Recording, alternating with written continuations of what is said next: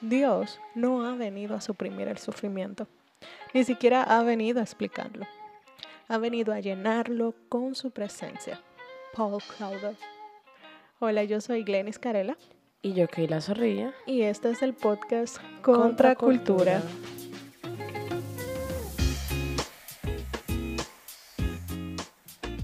Muy buenas tardes, queridos amigos oyentes, esperando que la paz de Dios esté sobre ustedes. Una vez más en un episodio de su podcast Contra Cultura.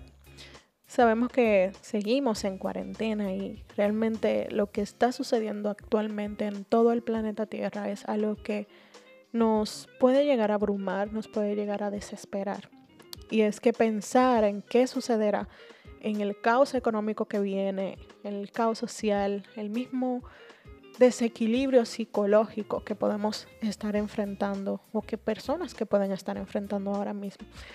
Todo, pensar todo eso hace como que uno se abrume más y se desespere, pero debemos de recordar que nuestro Dios es un Dios soberano, es un Dios que tiene control absoluto de todas las cosas y esto del coronavirus nunca se le escapará de sus manos. La semana pasada empezamos dando una pequeñísima introducción a un tema nuevo que estaremos iniciando hoy y para refrescarle su mente estaremos hablando sobre el libro de Job y siete verdades que podemos o debemos de aprender de él. Hay que destacar de que nosotras teníamos planificado hablar de esto mucho antes que el coronavirus llegara a nuestro país y que estuviéramos en cuarentena. Y Dios, en su divina sabiduría, permitió que coincidiera todo esto realmente. Y hablando un poquito de la estructura del libro de Job, lo primero que tenemos para decir es que Job es un libro poético. Por eso está en esta división de la Biblia. Y está escrito en poesía hebrea. El autor es desconocido, se cree que fue Moisés, y no existe una fecha exacta de su escritura. Unos piensan que fue en el periodo de los patriarcas, otros que no, pero bueno, realmente no hay una fecha exacta. Otro dato súper interesante del libro de Job es que ninguno de los personajes mencionados en el libro es israelita. Eliú es la única persona que tiene nombre israelí, pero él no lo era. Se estima también que el promedio del proceso completo de Job tomó alrededor de cinco años. Y podemos dividir el libro de Job en cuatro partes. La primera parte es un prólogo o el inicio. Sería el capítulo 1 al 2 y nos habla de quién es Job y lo que sucedió con Job. Ya luego está eh, del capítulo 3 al 37, que podemos decir que es la parte donde Job y sus amigos tienen varias conversaciones de tú me dices y yo te digo, más o menos. Y eh, seguimos con las otras divisiones. El capítulo 38 al 41 vemos la respuesta que Dios da a Job con eh, las demandas que él le hace a Dios y le hace como si fuera un tour virtual del universo. Y por último está la cuarta división, que es el epílogo o el cierre, que se da en el capítulo 42 y es la respuesta de Job a Dios. La verdad que el libro de Job es un libro sumamente interesante y es común a lo largo de todo el andar cristiano, se ha tomado como un ejemplo eh, en todo. O sea, Job fue un siervo íntegro y la verdad que cuando uno Va al libro de Job, uno espera encontrar la respuesta a una gran interrogante que seguro todo el mundo se la ha hecho. Y es, ¿por qué a las personas buenas le pasan cosas malas? Ciertamente, el libro no responde específicamente a esta pregunta, pero a lo largo de todo el libro, eh, durante estos episodios, seremos capaces de aprender siete verdades que debemos de aplicar en nuestras vidas que aprendemos del libro de Job.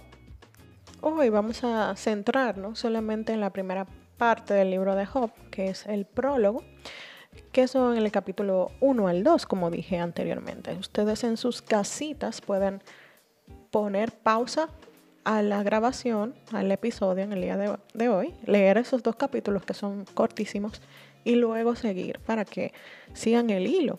En caso de que ustedes no hayan leído Job o que lo leyeron hace mucho y no se acuerdan de los detalles y eso. De igual forma, les recomendamos leer el, libro completo, ya que vamos a estar estudiándolo. Es importante que tengan la historia bien fresca en sus mentes y que juntos podamos aprender e involucrarnos en este proceso.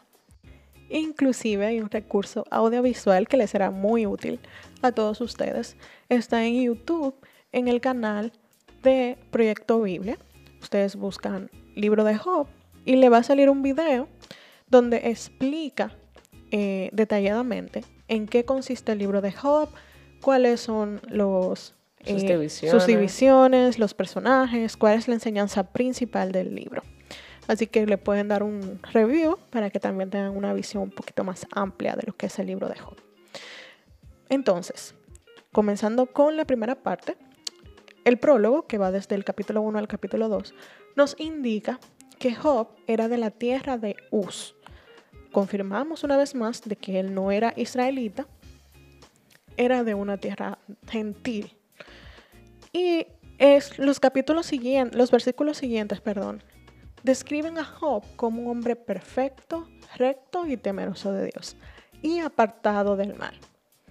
O sea, vemos cómo la misma Biblia nos da características de Job que son eh, interesantes estos capítulos también van a describir un poquito lo que es el carácter de Job, como ya les dije, pero también va a hablar de su familia, cuántos hijos tiene, también va a hablar de la posición social de Job, sus riquezas. En estos primeros dos versos podemos sacar la primera verdad, y es tomar a Dios en serio porque Dios nos toma en serio a nosotros. Vemos que Job es descrito como un hombre íntegro, perfecto, recto, temeroso. O sea, Job era un hombre espiritual. Y me refiero con espiritual a que Job tenía un sistema de vida en cual todo giraba en torno a Dios. Y lo mismo pasa con nosotros. O sea, cuando toda nuestra vida gira en torno a Dios, eso hace que nuestra relación con Dios crezca y se fortalezca hasta que Dios sea la razón de nuestro ser. De lo contrario, estaríamos cayendo en religiosidad. Y es algo que vemos a cada rato en nuestras iglesias, con nuestros jóvenes, nuestros líderes. Estamos viviendo en un sistema de religiosidad o una costumbre. Hacemos las cosas porque nos enseñaron a hacerlas así, no porque realmente las hacemos porque tenemos una relación personal con Dios o porque Dios en su palabra nos manda a hacer esas cosas. Y es importante autoanalizarnos constantemente en esto, Glenis, porque solemos o somos muy, tenemos mucha tendencia a hacer las cosas por costumbre. Entonces cuando perdemos ese enfoque de por quién y para quién estamos haciendo las cosas, o sea, cuando estamos ofrendando porque ya es una costumbre ofrendar, cuando estamos yendo a la iglesia solo porque es una costumbre ir a la iglesia, igual leyendo la Biblia, orando, Dios no está haciendo el primer lugar. El primer lugar está haciendo nosotros mismos y nuestra costumbre. Entonces tenemos que tener un poquito de cuidado en cómo y, para quién estamos haciendo las cosas. Y ahora me llega a la mente, Keila, que eh, algo tan sencillo como tener un tiempo a solas con Dios o lo que popularmente llamamos devocional o tiempo de meditación en la palabra de Dios. Muchas veces eh, llegamos a hacerlo por el peso de no decir, ay, yo no, no estoy haciendo mi devocional todos los días. O por el hecho de, decirle a los otros, ah, yo hago mi devocional todos los días. Pero a veces lo hacemos como para, para llenar un requisito. Como que si eso es un to-do list, está en tu to-do list, hacer mi devocional. Y que si, ajá, como que si yo no lo, lo hago hoy, estoy en pecado y el Señor me va a mandar para el infierno y ay, ay, ay. Pero no lo hacemos porque realmente queremos hablar con Dios y queremos saber qué es, qué es lo que Él nos quiere enseñar a través de su palabra. Entonces, tomando la premisa de que tomar a Dios en serio, porque Él nos toma en serio a nosotros. Job tomó a Dios en serio y por consiguiente, Dios no se hizo de la vista gorda ante Él con su accionar.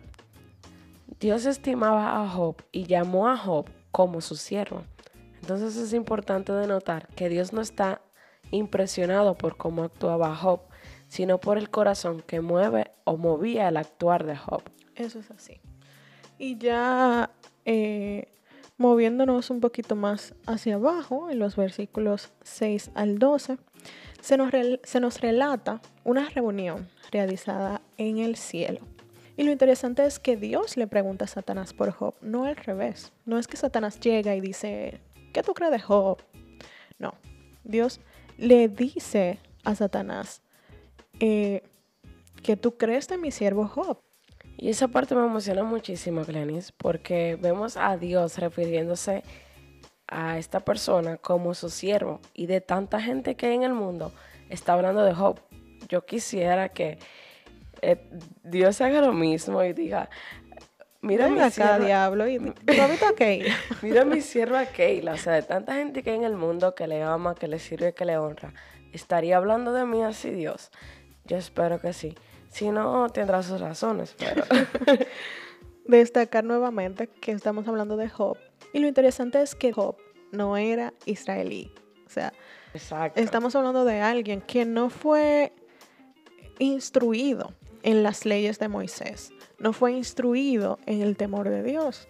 Y me hace pensar en Romanos capítulo 8, cuando Dios habla de que nadie tiene excusa de que la misma naturaleza habla de que hay un ser superior, alguien más grande que nosotros, a quien debemos de darle honra y gloria. Súper interesante. Pero bien, cierro el paréntesis. Entonces, Dios le pregunta a Satanás, hola, óyeme, mira a mi siervo Job, ¿qué tú crees de él? Entonces, Satanás dice con mucha propiedad que Job no le sirve a Dios en balde. O sea, Job tiene muchísimas riquezas, tiene muchísimos hijos, tiene muchísima tierra. O sea, cualquiera honra a Dios así y se porta bien con Dios porque yo estoy bien. ¿Verdad? Eso es lo que dice Satanás en palabras dominicanas. Y Dios mismo le da permiso a Satanás para que lo zarandee, para que lo pruebe, para que toque sus bienes a ver si realmente, quitándole los bienes, va a maldecir a Dios y le va a dar la espalda. En los versículos siguientes vemos que Satanás lo hace. Satanás toca los bienes de Job y pierde absolutamente todo, una cosa detrás de la otra. Y no maldice a Dios, a pesar de que su esposa le aconseja hacerlo. Y aquí viene la verdad número dos. En esta vida no importa qué ni cuánto tenemos, sino a quién tenemos. A Job le cayeron todas las pruebas juntas. Fue cuestión de horas. No bien había acabado un siervo de contarle una tragedia de algo que había sucedido y ya venía otro a contarle algo peor. Lo importante para Job en ese momento no era lo que estaba perdiendo, aunque sí, o sea, todo lo que había perdido significaba mucho valor monetario, emocional, sentimental, o sea, había perdido sus bienes, su familia, sus hijos, se había perdido todo. Pero lo importante para Job no era lo que estaba perdiendo, sino con quién continuaba contando. Así es, y eso se refleja en un versículo muy famoso que citamos muchísimo, en los versículos 20 al 21. Estoy leyendo en la versión internacional. Dice, al llegar a este punto, Job se levantó, se rasgó las vestiduras, se rasuró la cabeza y luego se dejó caer al suelo en actitud de adoración. Entonces dijo, desnudo salí del vientre de mi madre, y desnudo he de partir. El Señor ha dado, el Señor ha quitado. Bendito sea el nombre del Señor. Aquí vemos en estos versículos que Job hace las cosas típicas de un duelo. O sea, sus vestidos, se afeita la cabeza, se postra en el suelo. Pero lo importante en todo esto es que él adoró. Y esta adoración significaba que él reconocía que todo lo que él tenía provenía de Dios y por ende le pertenecía a Dios. Y a pesar de que lo había perdido, él bendijo su nombre. Dios no nos pide que en medio de una prueba, de un proceso, seamos inhumanos, que no expresemos sentimientos, que no expresemos duelo o lo que sea. Dios entiende que somos seres humanos, seres emocionales y nos creó así por alguna razón. Pero debemos de procurar ser intencionales en adorar en medio de todo el proceso. Para decir una cosa como la que Job dijo en ese momento, había que ser necesariamente íntegro. Y yo pensando aquí, Keila, wow, realmente tener un corazón como el de Job eh, es difícil en nuestros días. Porque, óigame, él acaba de perder absolutamente todo, todo. Imagínense ustedes que terminando de escuchar este podcast o este episodio, los llamen que murieron sus familiares. Y no pasan ni dos minutos, lo llaman de nuevo, que la propiedad que tú tienes se le cayó un meteorito y se, fue, se fue a pique. Y ustedes vamos a suponer que están saliendo, corriendo, que se van para a visitar, a ver qué fue lo que pasó. Y cae un rayo en su casa y se quema la casa. O sea, es literalmente eso lo que le pasó a Job. Y Job lo que hace, obviamente expresa su cómo se siente, está triste, se rasca los vestidos, se pasa navaja por su cabeza, se postra en el suelo y no dice maldijo, no dice hecho pestes. Comenzó a decir, ¿por qué Dios? ¿Por qué a mí? No. Ni cuestionó. adoró a Dios. Y la adoración de Job se refleja en ese versículo 21. O sea, Jehová dio, Jehová quitó. Sea el nombre de Jehová bendito. Decir eso cuando nos pasan cosas horribles es lo que Dios quiere que hagamos. Y esto me lleva a analizarme y a analizar que como seres humanos estamos muy apegados a las cosas materiales. O sea, nada más, tenemos que ver cuando le ponen la mano a lo que es mío. O sea, sí. cuando se comen algo de un chocolate en la nevera que era mío y simplemente se lo comieron. O mi hermana se pone la ropa mía. O que me chocaron el carro o lo que sea. O sea, hay que ver cómo reaccionamos cuando estas cosas acontecen. Si realmente tuviéramos un corazón que no está tan apegado a estas cosas materiales, mente a nada, o sea, tuviéramos chill, porque eso de Jehová, eso le pertenece a Él. Si Él lo quiere reponerlo, pues lo repone. Pero no, la verdad es que es todo lo contrario. Nuestra vista está más en las cosas de esta tierra que en la de los cielos. Y nada. Hay muchas cosas en este podcast de hoy realmente y creo que vamos a seguir la semana que viene con la segunda parte. Las siguientes, las siguientes verdades. y las partes que restan del libro de Job. Porque es necesario como parar. Tomar una pausa y, y como analizar esto, meditarlo, rumiarlo, oírlo una y otra vez, una y otra vez. Y que Dios, por medio de su Espíritu Santo, sea el que nos esté mostrando que debemos mejorar, que debemos cambiar, que nos muestre qué actitudes en nuestros corazones no son agradables a Él y qué nos falta a nosotros para ser como Job o acercarnos a, Job, que en realidad es Cristo Jesús. O sea, nuestro, nuestro, nuestro estándar, a quien debemos imitar es a Cristo y yo estoy segurísima que Cristo tuviera esta actitud de Job, o tuvo esta, actitud, esta actitud de Job eh, en todo el, el tiempo que estuvo aquí en la tierra. Les exhortamos realmente a leer, como les dijimos antes, el libro de Job completo, para que juntos podamos estudiarlo más a profundo y podamos empaparnos de él. Igualmente les invito a seguirnos en nuestras redes sociales, Instagram somos.contracultura. Estaremos en medio de esta plataforma publicando contenido para seguir estudiando el tema y seguir en interacción con ustedes. Queremos saber qué piensan, qué opinan y no se olviden de compartir este episodio y compartir el Evangelio siempre. Amén. Y nada, esto ha sido todo por hoy. Hasta la próxima. Bye. Bye.